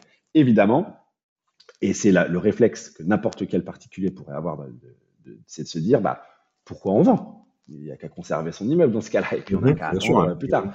Sauf que comme pour un particulier, ben, en fait, la vie, c'est pas ça. Parfois, tu es obligé de vendre. Parce qu'il se passe un événement A, parce qu'il se passe un événement B, parce que j'ai de la décollecte et je suis obligé de vendre un immeuble euh, pour rembourser les gens qui veulent sortir, parce que euh, j'ai un, euh, une obligation, parce que j'avais un fonds avec une date de clôture qui était déterminée, où je devais rembourser les gens, et donc je suis obligé de vendre mon immeuble pour rembourser les gens, quoi qu'il arrive, et donc je le vends à la valeur du, du marché à l'instant T, etc., etc. Et donc, quand tu te retrouves à faire des ventes où tu es contraint de le faire parce que tu n'as pas le choix, mais que le prix te convient pas, bah, évidemment que ça se fait dans de mauvaises conditions parce que les rares acquéreurs dont nous on fait partie, qui sont en face, bah, ils t'attendent avec le fusil. Et donc tu fais des mauvaises affaires. Donc excuse-moi, c'est très long, mais tout ça pour dire quoi? Non, mais c'est intéressant, en fait, Ce qui est compliqué à comprendre pour les gens, et, et ça s'entend bien sûr, c'est que oui, bien sûr, on pouvait anticiper que le marché allait se retourner. En revanche, anticiper qu'il allait se retourner aussi fort, aussi vite, personne ne pouvait le voir venir. Et donc les gérants de ces fonds-là, bah, ils n'ont pas eu le temps de prendre les mesures nécessaires pour pouvoir euh, ajuster leur portefeuille. Et donc évidemment, bah, on se retrouve avec des baisses de valo, on se retrouve avec des, fonds qui ont une performance qui n'est plus celle que les gens attendent aujourd'hui, parce qu'après tout, euh, si mon livret A fait 3%, pourquoi je vais investir dans l'immobilier à 3% avec du risque euh, Et donc je collecte moins, j'ai baissé la valeur de, ma part. J'ai donc des gens qui sortent massivement. Ça crée des problèmes de liquidité, puisque j'ai beaucoup plus de sorties que j'ai d'entrées. Donc les gens qui veulent sortir sont coincés. Euh, et tout ça, évidemment, bah, fait toute la presse négative et, toute la difficulté qu'on voit aujourd'hui sur la SCPI, euh, dont on parle largement, euh, largement dans la presse. Donc, effectivement, oui, c'est une situation qui est, qui est très délicate pour beaucoup de clients, qui pénalise beaucoup de clients. Effectivement, peut-être que certains gérants n'ont pas très bien investi à certains moments. Euh, mais dire que euh, ils ont trop collecté et donc ils se sont mal démerdés.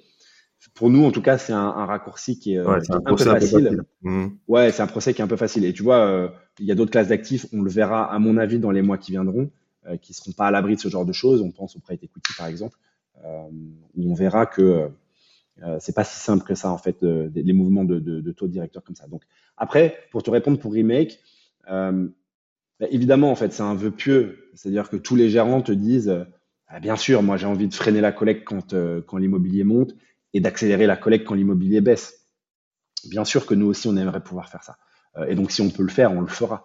Maintenant, est-ce que les conditions tu vois de, marché nous permettront de le faire? Ben, on verra parce qu'il faut pas oublier aussi autre chose, c'est que euh, et ça, c'est instinctif chez un investisseur. C'est que quand ça dévisse, quand ça pète, en général, les gens, ils n'ont pas envie d'investir. Alors même que c'est le meilleur moment pour le gérant d'aller faire des affaires. On le dit depuis tout à l'heure, nous, on a eu un timing vachement chanceux parce qu'on investit là dans un marché qui se casse la figure.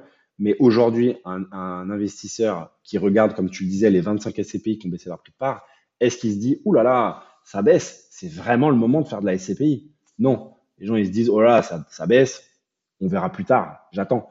Et donc, euh, euh tu as aussi ce mouvement-là, c'est-à-dire que tu te retrouves à collecter beaucoup quand l'immobilier est porteur, parce que les gens se disent, ah, l'immobilier, ça monte, je vais mettre de l'argent dedans. Sauf que c'est là où toi, tu fais moins de rendement. Euh, tu vois ce que je veux dire? Donc, le vœu pieux, le vœu pieux, il est là. Nous, bien sûr qu'on voudrait avoir l'intelligence de, pouvoir le faire. Euh, Est-ce qu'on va y arriver? C'est difficile, franchement, de, pouvoir te le dire. Mais c'est clair que euh, si on arrive à anticiper des mouvements de taux et des mouvements de marché, oui, on pourrait se dire très facilement chez nous, on limite. On va pas couper la collecte. Tu peux pas couper la collecte dans une SCPI parce que tu as toujours besoin de cash pour faire rentrer les, pour faire sortir les gens qui, veulent sortir, euh, parce que tu as un immeuble en travaux euh, et que du coup, bah, tu as un locataire qui peut pas être dans l'immeuble et donc il faut acheter un autre immeuble avec un locataire dedans pour générer du rendement, etc.. Il faut toujours du cash qui rentre dans une SCPI. Mais il faut limiter, effectivement, il faudrait limiter euh, dans les périodes où c'est possible, la collecte. On essaiera de le faire chez les à nouveau. Bien sûr, on voudra le faire. Après, je peux pas t'écrire sur le tableau derrière moi. Euh, oui, c'est garanti. On limitera la collecte quand l'immobilier va monter et, et, on l'accélérera quand l'immobilier descend. Je, je peux pas le faire. Mais voilà, c'est un vœu pieux. Évidemment, si on peut le faire, on le fera et on le fera avec plaisir. Justement, on parlait de ces fameux gros fonds euh, dont les prix de part ont baissé. On a, on a des, gens qui sont en attente, donc des parts qui sont en attente de retrait. On a des gens qui veulent sortir de ces fonds-là.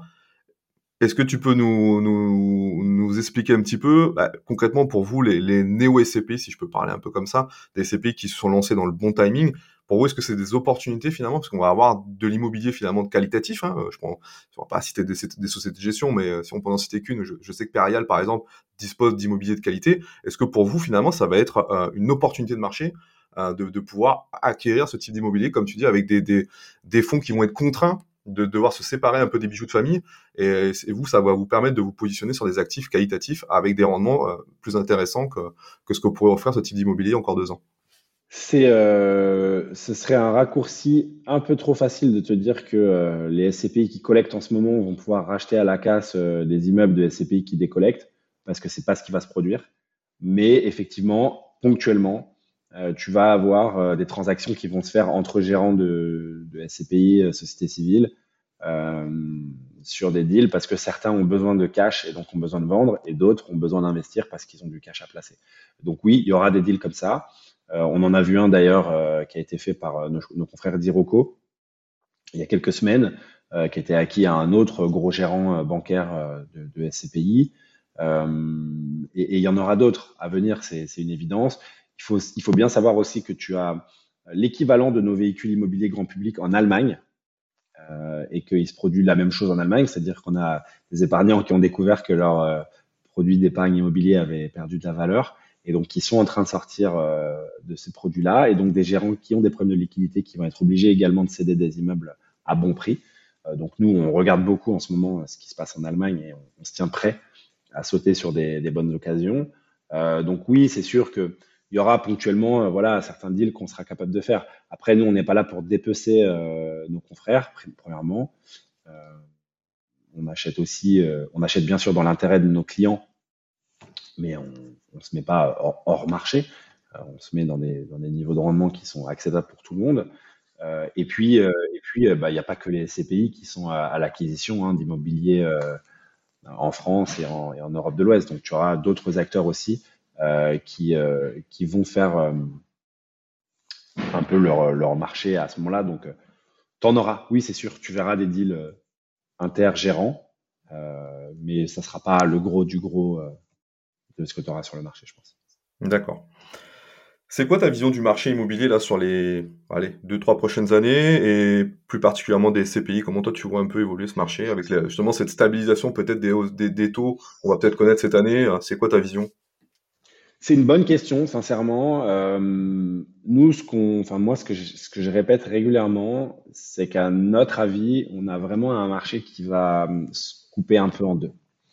Euh, ce que je veux dire par là, c'est que, non, pareil, je vais te refaire un peu le, pardon, je fais des réponses longues, mais je te refais un peu la, vision des choses que nous on a. C'est que si tu veux, bon, on l'a dit tout à l'heure, tu as des taux directeurs qui ont fortement euh, augmenté en, en, 2022.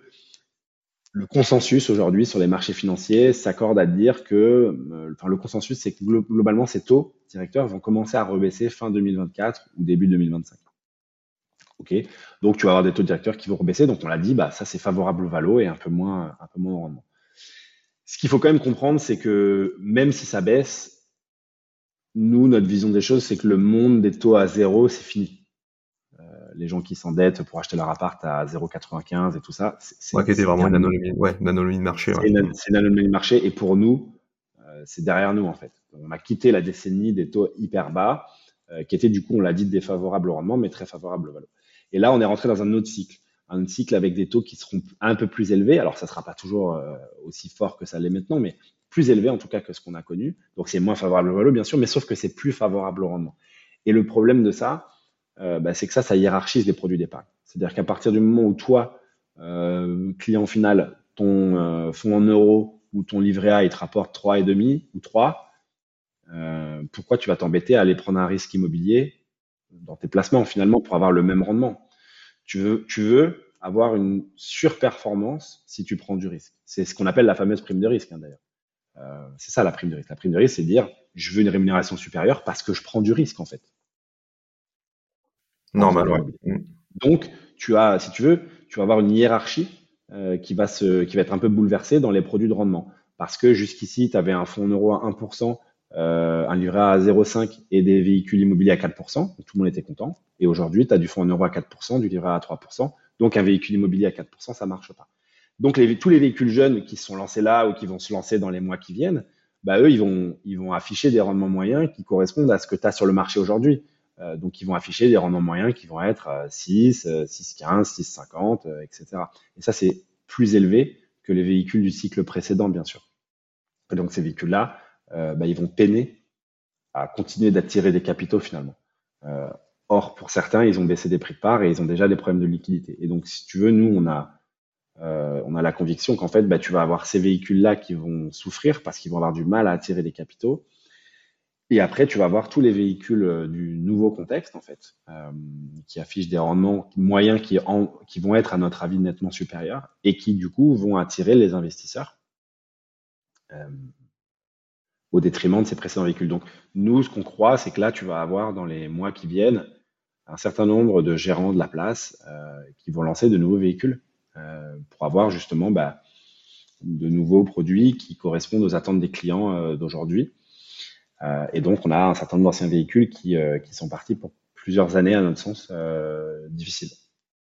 D'accord. Ouais, effectivement, je, je regardais un petit peu euh, chez Alderan, ils annoncent une, euh, le lancement d'une SCPI qui s'appelle Comet, donc une SCPI qui est 100% internationale, donc euh, avec pas d'immobilier en France. Bah, ça, pour, en tout cas, ça présente un intérêt pour le pour l'associé que nous sommes au niveau des, des exonérations des prélèvements sociaux, donc sur la fiscalité, c'est vrai que c'est quand même plutôt intéressant. Effectivement, on voit bien que certaines certaines sociétés de gestion se lancent sur des nouveaux véhicules. Euh, pour profiter un petit peu, de cette aubaine euh, du marché aujourd'hui, du contexte de marché qui, qui, qui est, le, qui est aujourd'hui un marché qui, comme tu dis, offre plus de rendement, davantage de rendement. Et, euh, et, et, on voit que voilà, il y a, y a un effet un peu d'aubaine ou d'opportunité. En tout cas, c'est c'est ça que je constate aussi. Ouais, mais à nouveau, c'est logique. Hein. Enfin, comme je te le disais, la hausse des taux de ça, hiérarchise les produits d'épargne en fait. Hein. Aujourd'hui, euh, si, si, tu vas à ta banque et tu dis, euh, avec ta banque te dit, voilà, je te propose un fonds en euros à 1%, tu vas pas y aller en fait. Tu vas te dire, non, euh, je peux avoir du 3,5 ailleurs, 4 ailleurs, je vais, vais pas le faire. Et donc, il va se passer un peu la même chose sur la SCPI, c'est-à-dire que tu as des gérants qui vont te dire, bah voilà, moi j'ai une SCPI à 4%, ok, mais à côté, tu as, as, la même, ou en tout cas une SCPI similaire qui propose du 6. Ça va un peu se, nous, on pense que ça va un peu se couper en deux, ouais. Ok, ça marche. Et pour, pour Remake, du coup, on va revenir sur ta SCPI.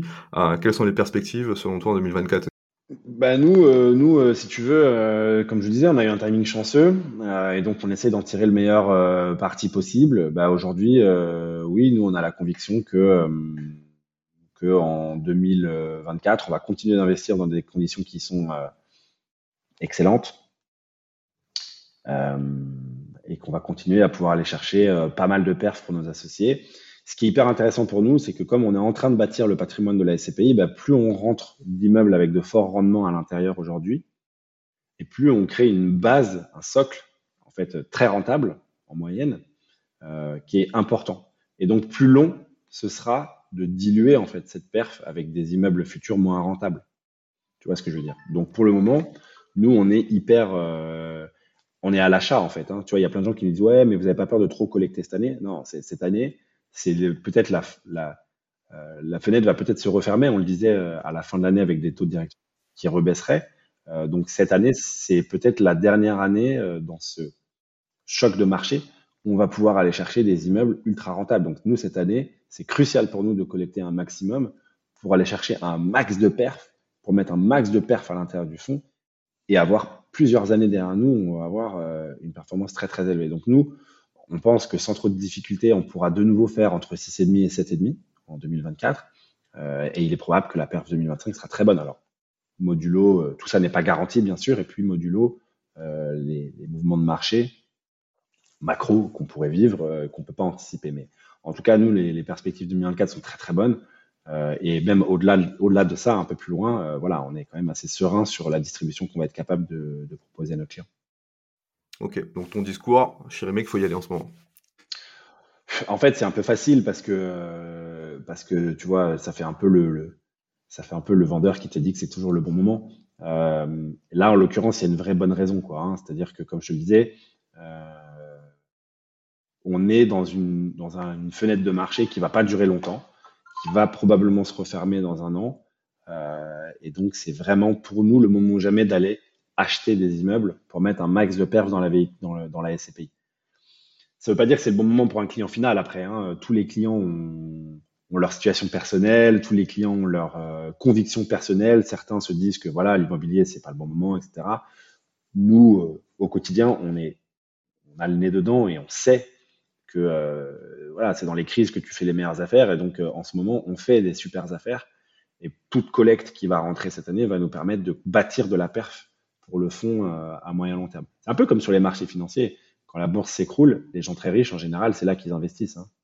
Le, bon moment, finalement, c'est quand on pense que c'est pas le bon moment. Mais euh, c'est pas quand les marchés sont au plus haut qu'il faut, il faut s'intéresser à, cette classe d'actifs. Hein. Tu as raison. Ouais, euh, c'est un peu contre-intuitif parce qu'on a envie d'y aller quand ça va bien, c'est ce que je disais tout à l'heure, et on a envie de s'en éloigner quand ça va mal. Donc nous, on comprend évidemment ça. mais c'est vrai que d'un point de vue de gérant professionnel, Là, le timing pour nous, il est, extraordinaire parce que ce qui se produit, c'est que tu as, on l'a dit à cause des taux directeurs, des baisses de valo, donc des rendements faciaux plus élevés, sans que le sous-jacent n'ait bougé. C'est-à-dire que l'immeuble euh, s'est pas dégradé, le locataire c'est toujours le même, euh, il n'y a aucun problème sur euh, sur l'IMO en tant que tel. en revanche, ben les taux font qu'on l'a dit, euh, ça s'est de nouveau hiérarchisé, et donc tu te retrouves avec un rendement facial qui est, vachement meilleur que ce que tu avais anticipé. Donc forcément, ouais, pour nous là, euh, c'est une période qui est un peu bénie. On n'est pas les seuls à le dire d'ailleurs. Hein. Euh, nos confrères chez Corum expliquent un peu la même chose, nos confrères chez Hiroko expliquent un peu la même chose. c'est vraiment une période où, où c'est hyper favorable aux acquéreurs, surtout ceux qui ont du cash, parce que tu, achètes sans conditions suspensives, donc tu négocies bien. Euh, et, euh, donc, ouais, ouais, c'est surtout maintenant qu'il faut le faire. Et à nouveau, je, je, répète, pourquoi? Parce que nous, on a la spécificité d'être un véhicule jeune. Donc, on porte pas porte pas d'immeubles des, euh, du contexte précédent. On a vraiment des immeubles rentables déjà de base. On a une performance, je l'ai dit tout à l'heure, moyenne de nos immeubles à l'intérieur du fonds qui est à 7%.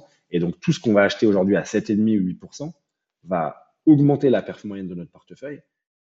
Et plus le portefeuille va être gros avec cette perf moyenne euh, importante, plus longtemps, en fait, on va réussir à la maintenir. Donc, euh, ouais, pour nous, c'est, je le disais, c'est vraiment crucial de, de, très bien collecter cette année parce qu'on sait déjà qu'on va faire euh, pas mal de perfs pendant, pendant un petit moment. À nouveau, tout ça est non garanti. Ah, super. Donc là, bonne nouvelle en tout cas pour, pour les associés, pour les associés de ta SCPI. Benoît, je pense qu'on a fait le tour de la, question sur les CPI. Merci beaucoup pour l'échange. Je vais te poser euh, deux dernières questions, une question un peu plus personnelle. Toi, c'est quoi ton péché euh, mignon en tant qu'investisseur? Ah, moi j'ai tendance à être, euh, j'ai tendance à être trop frileux en tant qu'investisseur. tu vois, quand j'investis, alors je parle pas d'immobilier, mais quand j'ai pu investir sur des classes d'actifs plus liquides au travers d'un PEA ou d'une assurance vie, j'ai tendance à vouloir prendre mes gains tout de suite. D'accord. et je suis pas, et je suis pas assez patient euh, parce que j'ai toujours, euh, j'ai toujours l'idée de me dire euh, que, bah, en fait, ça peut, ça peut, enfin, ça, ça, peut durer longtemps. on est en train de le vivre avec le Nasdaq, hein, par exemple. Mhm. on s'était dit, oh là là, les 2023 extraordinaires ça peut pas durer comme ça. Et en fait, si, ça continue. Ça continue à monter, ouais. J'essaie de me soigner à travers des, des détentions longues de TF. Ouais, bien, bonne stratégie. Ouais. C'est ce que je propose aussi à mes clients. Et les ETF, c'est bien. C'est intéressant. Euh, dernière question, est-ce que tu as une personne à me recommander euh, sur, euh, sur le podcast, une personne qui pourrait apporter du contenu de valeur aux auditeurs et aux auditrices qui nous écoutent? En immobilier? En immobilier, en, en private equity, en tout ce que tu veux, à partir du moment où on parle d'investissement, de finances personnelles.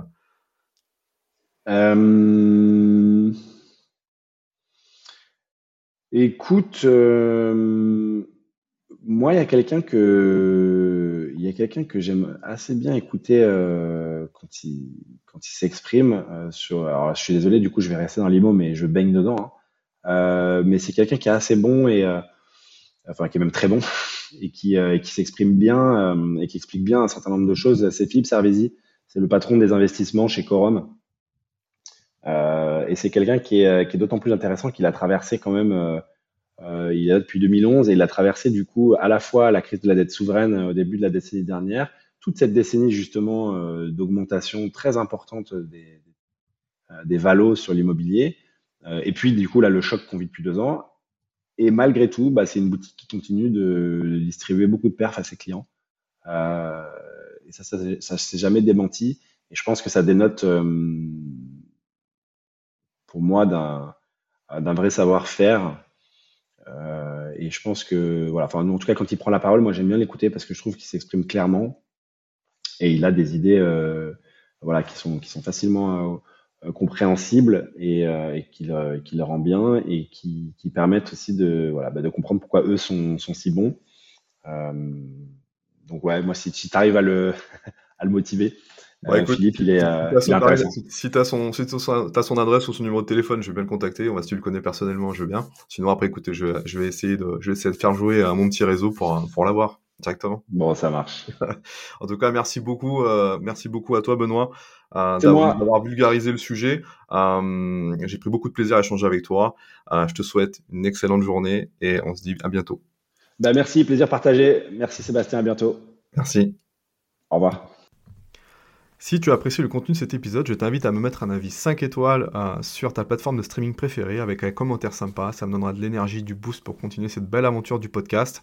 Je t'invite également à partager euh, les épisodes, à en parler autour de toi. Ça me permettra également de gagner en visibilité, de faire en sorte que ce podcast soit de plus en plus populaire sur euh, la niche que sont les finances personnelles et l'investissement. En tout cas, vous êtes de plus en plus nombreux à écouter le podcast et ça, franchement, ça me fait vraiment, vraiment plaisir. Donc, continuez à écouter le podcast, partagez-le. Euh, parlez-en autour de vous. Euh, c'est vraiment, vraiment pour moi euh, le meilleur vecteur de pouvoir gagner en visibilité, de pouvoir continuer cette belle aventure. Allez, je vous dis à bientôt. Merci pour votre soutien et à bientôt pour un prochain épisode du podcast qui booste tes finances.